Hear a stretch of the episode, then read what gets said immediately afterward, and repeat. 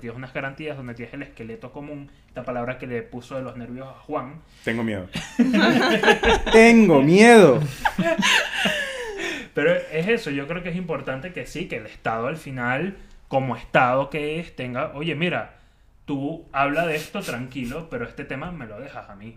Ya. A mí porque la gente se vuelve loca. Sí. Y cuando la gente se vuelve loca, a mí me da Claro. confianza saber que hay algo más grande que en principio O lo cuesta peor, más que se vuelva es que partes del Estado puedan utilizar esas competencias para algo que no es bueno. Claro. Sí, no, yo, y yo creo que independientemente, o sea, es, es muy bueno el argumento que es que independientemente si estás de acuerdo de que, vale, eh, ciertas medidas, por ejemplo, lo de no dar comida o de que restringir los plazos para que te puedas registrar o para poder solicitar el voto por correo, si lo quieres considerar más efectivo, vale, pero sí que suce- genera una disparidad entre distintos estados que es. unos le dan más acceso a las personas y otros menos.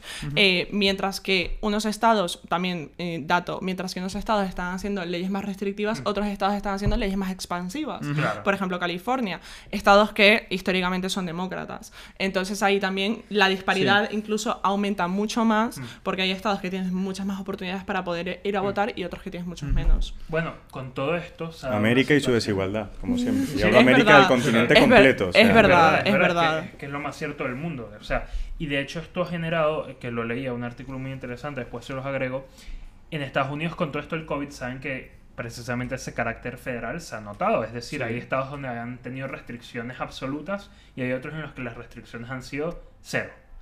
Con lo cual, mucha gente se ha mudado de un estado a otro precisamente por este tipo de situaciones. De hecho, estaba pasando mucho que en California, que fue- ha sido uno de los estados que ha tenido, digamos, unas políticas un poco más eh, protectoras de la salud pública, si se quiere, pero al mismo tiempo más restrictivas de lo que son las libertades. Sí. Quiero decir, son dos cosas que no van de la mano en este caso. Pues ha llevado a que mucha gente se haya ido de California alegando que ya no se sentían libres en California. Fíjate. Discutible, sí, porque aquí estamos precisamente ponderando lo que es la salud pública versus la libertad. Aquí en España lo hemos vivido, se ha tenido que ponderar, estuvimos casi tres meses encerrados. ¿Pero por qué? Porque bueno, en ese momento se ponderó que la salud pública o la salud común que tenemos todos los españoles había que protegerse por encima de la libertad. Sí, y luego es extrapolable el tema de la salud pública y el Mm. tema del derecho al voto con el derecho a la vida, por ejemplo, que te puede ocasionar una, una regulación mucho más restrictiva, por ejemplo, con la tenencia o los requisitos para tener un arma, por ejemplo. O la Tema forma, muy- o la forma de, de obtenerla, o bueno, en fin, la, la regulación que cada estado federal dispone. Pero ¿qué entendemos por un arma, no? Porque un arma puede ser cualquier cosa. Un, Un cuchillo, un arma de bueno, fuego. Cuando Un hablamos poema de Estados Juan, Unidos, O por estamos- ejemplo, ah, ¿un qué? Un Ajá. poema. Un poema de Juan. Un poema un mío, arma. como este. Tus ojos son el arma que impacta mi corazón. ¡Uy, por, Por favor! ejemplo. No, no. Miren, aquí hay una cosa bien particular. Eh, Juan y Toñín han desarrollado una relación bastante bonita. No, Juan a mí. homosexual. Juan a mí. Pride Month. Prime, Prime Man. Eso es. Ay, madre mía, es que me sonrojo y todo. Bueno, en fin. ¿Ves? Eso es que le gusta. Él va de digno, pero es una pantalla. Sí, es verdad. Como tú con tu voz. Tu sensual voz. Tu sensual voz. No, pero por ejemplo, hablo de- desde la ignorancia práctica. Pero imaginaos que en un estado federal se regula en que tú solo puedas tener arma en la calle en el caso de que existan, pues boicots o yo qué sé, manifestaciones peligrosas que a ti te per- bueno, que, peli- que supongan un peligro para tu vida y te veas en la obligación de llevar un arma. Y después te vas a Texas, por ejemplo, donde tú puedas tener arma incluso para ir a tomar un café al bar. Eh, armas Las situaciones, decir, sí, sí, estamos armas- hablando estamos de hablando de armas de fuego. claro. O sea, la- No, no, hablando- se, están baneados, pero bueno, Es no voy a ponerme o sea, tan es La- que- técnica. la cotidianidad. La gama eso. de armas son muchas, Jesús. Sí. O sea, Sí, eso sería entrar a valorar Pero muchas es armas. voy, Pero, Pero una escopeta sí la podrías tener, por pero, ejemplo. Pero, por ejemplo, yo lo que eh, aquí ya sí no, no controlo mucho, de pronto nos puedes ayudar con eso, Helen. Por ejemplo, hay estados, de, bueno, en Estados Unidos, suena redundante, pero no lo es, en los que tú, por ejemplo, tienes lugares de tiro donde tú puedes ir y Sí. precisamente puedes usar rifles de asalto. Claro. Quiero Bueno, decir, yo, Pero no los puedes de- tener. de a tiro, ver, ¿eh? O sea, ¿cómo eh, el tema de que la, con digo, las armas de asalto lo que pasa es que no me acuerdo qué presidente, pero hubo un presidente eh, mm, Mm. a finales de- del del siglo pasado, vamos. Me siento, o sea, yo soy muy mala con las fechas y los nombres, pasa pero bueno, este, que hizo una restricción federal Mm. en contra de las leyes de asalto. Creo que duró 10 10 años unos Vale. 12 años y luego se eliminó, pero muchos estados decidieron mantener la restricción sobre, ley- sobre Vale. armas de asalto y ya es básicamente, o sea, algo que, genera, mm, que en casi todos los estados no los se, no, no se permiten armas de asalto. Pero sí existen armas, o sea, sí se permiten armas semiautomáticas Mm. y lo que pasa, y era justamente una cosa que le estaba contando a Toñín antes de, de empezar, Mm. eh, estas armas semiautomáticas pueden eh, agregarse una- un accesorio que se llama el bump stock, Mm. no sé cómo se dice en español, que básicamente convierte esta arma semiautomática en un arma automática. Claro. Y lo pueden esto- hacer incluso con impresoras 3D. Bueno, eso Una yo no lo sabía, tan- pero... sí, hay, Juan y las impresoras 3D. hay una cosa En bastante... todos los capítulos saca la impresora 3D. No, es que es impresionante como porque, o sea, no duerme, pero de la restricción de la que está hablando Helen es una restricción de se razón. permiten tener rif- rifles Sí. de asalto, lo Eso que no es. se permite es que estos rifles sean automáticos. Claro, pero si le ser incorporas este- Ah, sí, es decir, Pero ¿Cuál es tiro a tiro. Básicamente el automático. La diferencia es pum el pum pum o pum pum pum pum pum. Exactamente. Pum, pum, o El automático es tu, tu, tu, correcto. La diferencia es que con solo apretar una vez el gatillo puedes tirar todo el cargador y la otra es que cada apretón de gatillo dispara Porque en vez de tardar que te maten 3 segundos, pues que te maten en Claro. uno, Eh, o sea. y Y- justamente eso es lo que ha pasado en muchos mm, tiroteos masivos, que, mass shootings, exactamente, que mm, personas que no tienen armas automáticas, lo que tienes es el, bu- el bomb stock, o sea, una semiautomática con el bomb stock y, lo, y mata a muchísima Claro, Y gente. ni siquiera con eso, o sea, yo me pregunto aquí, ¿tú para qué necesitas un rifle AK-47, sea automático o semiautomático, con 60 balas? No o sea. ¿qué tipo de defensa Claro. necesitas para tener, o sea, a no ser que, que vivas en Siria, no entiendo qué tipo de defensa es lo que necesitas. Echa la ley, echa la trampa en este caso, ¿no? Yo, yo ahí vamos a entrar en este debate que me parece súper interesante. Tú sí que me parece súper interesante. Ah, después me hablas a mí, ¿eh? Sí. Me, Guarra. me tiene la pinta de que Guarra. Toñi es la zorrita Ah, del grupo. No, pero supongamos esto, mira. Uno de los principales argumentos, ¿no? Que usa todo el lobby pro armas, etcétera, toda la gente que apoya que tú puedas tener un rifle eh, semiautomático para poder defenderte, tiene o parte básicamente de dos argumentos principales, ¿no? El primero de ellos es que el Estado, al tener que controlar a tanta gente, se ve sobrepasado precisamente por los riesgos que supone un estado tan grande. ¿Qué quiero decir con esto?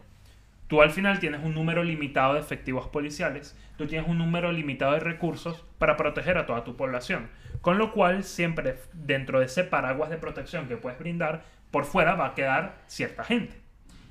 ¿Qué hace esa gente que queda por fuera? Bueno, el lobby de armas dice, bueno, ya que el Estado no te puede proteger, ya que el Estado no puede ejercer ese monopolio de armas efectivamente para Te protejo protegerte, yo. no, no. Te vendo tu arma y te proteges tú mismo. O sea, uno de los ejércitos más grandes del mundo y una de las policías más entrenadas del mundo contra eh, narcotraficantes, guerrillas que las han tenido Sí. en su época, etcétera, me estás diciendo que no puede proteger a su población y la Sí. excusa es darle a personas con controles mínimos en algunos estados Sí. armas Sí. Y que se han causado masacres o que incluso se han causado atrocidades. O sea, la solución es darle armas a personas sin control. La matizar- solución es básicamente delegar ese deber de defensa que tiene el Estado. Entonces en se rompe el. Estado. Maticemos una cosa. Sí, de- el Estado de está hecho, para administrar el poder A lo y que voy. asegurar una paz. De y si hecho- eso lo delegas, estás rompiendo de, la estructura de del hecho, Estado. estamos hablando aquí de un tema. Vaya, Sirenida. las ambulancias, sí, siempre. Ay, No pasa nada. ¿Cómo era la canción? No de me acuerdo, tío. No le me acuerdo yo tampoco, lo iba a cantar. Es que hemos dicho que cada- Ven y cantaron- sana mi dolor. Sí, ese- es- esa, ¿no? Ah, cada vez que llamada suena- de emergencia. Cada. Ah, vez que de emergencia. Eso es. Cada vez que Ah, suena una ambulancia, no, pues pretendemos llamarla, pero yo, a mí siempre se me olvida. Daddy. Yankee, lo- los que no saben, y lo comentábamos en un capítulo, grabó aquí al lado su Es verdad. videoclip. De hecho, el que estaba manejando la mundial. ¿En No, serio? 12 de octubre. ¿Me Esta estás misma. vacilando? Helen, lo Ven puedes buscar ahí. ¿La de esa canción? Sí, aquí al lado. Bueno, No, no, no sigas el rollo. Pobrecita que lo estaba buscando. Bueno, un punto interesante de eso, sí, porque, o sea, velo desde esta perspectiva. Nosotros entendemos que el Estado tiene el monopolio de eh, la violencia o del uso de la fuerza, Sí. ¿no? Bueno, este, esta línea de defensa de las armas básicamente alega que sí, que a pesar de que ellos tienen ese monopolio, el Estado es tan grande, 330 millones de personas, que es imposible, por más efectivos que tengas, por más inteligencia que tengas, etcétera, proteger a toda la gente. Y ellos dicen que bueno, que sí, que el sistema de defensa y de protección, como es la policía realmente, no el ejército, la policía es la que defiende a la gente, el ejército está para otro tipo de intervenciones a nivel interno, bueno, cada estado funciona, pero en general tienen que tener la gente algún mecanismo de defensa. De hecho, muchos de ellos luego alegan también que muchos de estos mass shootings podrían haberse evitado si el profesor tuviera acceso a un arma en el aula de clase. Ya. Es verdad. Para Y si eso matamos a todos Trump. los estadounidenses, tampoco hay más shooting. O Quiero sea, hacer una- aquí las hacer- excusas todas son válidas. Quiero no, hacer no, una no, no, son excusas, Juan, son líneas de argumentación. Sí, sí. Que, Quiero yo, hacer- que quiero- yo, honestamente, mira, una de las principales cosas, yo estoy en contra de las armas, siempre lo he estado. Sí, bro, pero... eh, Déjale Pero que hable. ¿Cuando ves una pistola o qué? Quiero hacer Yo una sí. aportación y me quiero remitir a lo que dijo Helena en un principio eh, respecto a los rasgos históricos que tiene eh, la, la toma de medidas. ¿no? Eh, recordemos a los oyentes que la tenencia de armas se regula por la segunda enmienda a la Constitución, una enmienda, corregidme, son como anexos a la Constitución, Sí. Sí. en el que eh, fue aprobada en el año 1791. O sea, nos remontamos a casi, bueno, 200 años y pico, ¿no? Eh, las costumbres de la, de la zona pues eran muy distintas a las actuales. Tened en cuenta que hace 10 años, hace 10 años no, pero hace 100 años, y menos creo, eh, los, los negros iban a un baño distinto. O sea, es que en Estados Unidos el... el- Hace el- 70 años. Menos, sí, la discriminación menos, racial, la discriminación racial, algo en un, pan- en un sistema eh, democrático actual es inconcebible en la actualidad, pues es que hace 70 años sigue habiendo, o sea, era, era vamos, el día a día de, de muchas personas, ¿no? Imaginaos en 1791 y lo difícil que es cambiar a un país con esta enmienda. Sí, que en 1791 era justo la expansión de Estados Unidos hacia Sí. el oeste. Estaban Sí, en la es que- conquista, es echando a los que españoles. es Era justamente lo que iba a decir, estaba en un, en un estado bélico todavía, o sea, tenían de armas defendiéndose o sea, sí, contra sí, los contra los nativos, contra los mexicanos, contra los colonos, justamente. Esa- y si esa enmienda, como todas las leyes de un país, se normaliza en la sociedad y, to- y- y- y- y se convive en base a ella, pues se origina pues esto, que en un pleno siglo XXI, pues que la existencia de armas y la tenencia y el uso, es que el uso prácticamente cotidiano en Estados Unidos de las mismas, pues que en lo que nosotros vemos aquí un tanto anormal, allí se encuentre Es como cada permitir vez menos siglo- normalizado, espero, pero... mm, Es como permitir en el siglo XXI la lapidación porque Eso es es. costumbre. Eso es. Yo Ya. creo, yo, yo, o sea, entiendo perfectamente eso. Ojo, y estoy aquí haciendo la contraparte de, de algo que quizás no defiendo del todo, pero que me parece interesante a veces ponerte en la, en la- la punto de lo que no defiendes y es, la realidad es que a pesar de que sí hemos avanzado y todo lo que quieras, los estados todavía muchas veces se ven sobrepasados por las cosas que pasan. Pero Yo, yo, te, te, quiero... puedo garantizar algo. En Estados Unidos muchas veces los mass shootings no es porque la gente tenga acceso a las armas, es porque los locos, quiero decir, gente muy violenta Un mass shooting no se puede hacer a pedradas.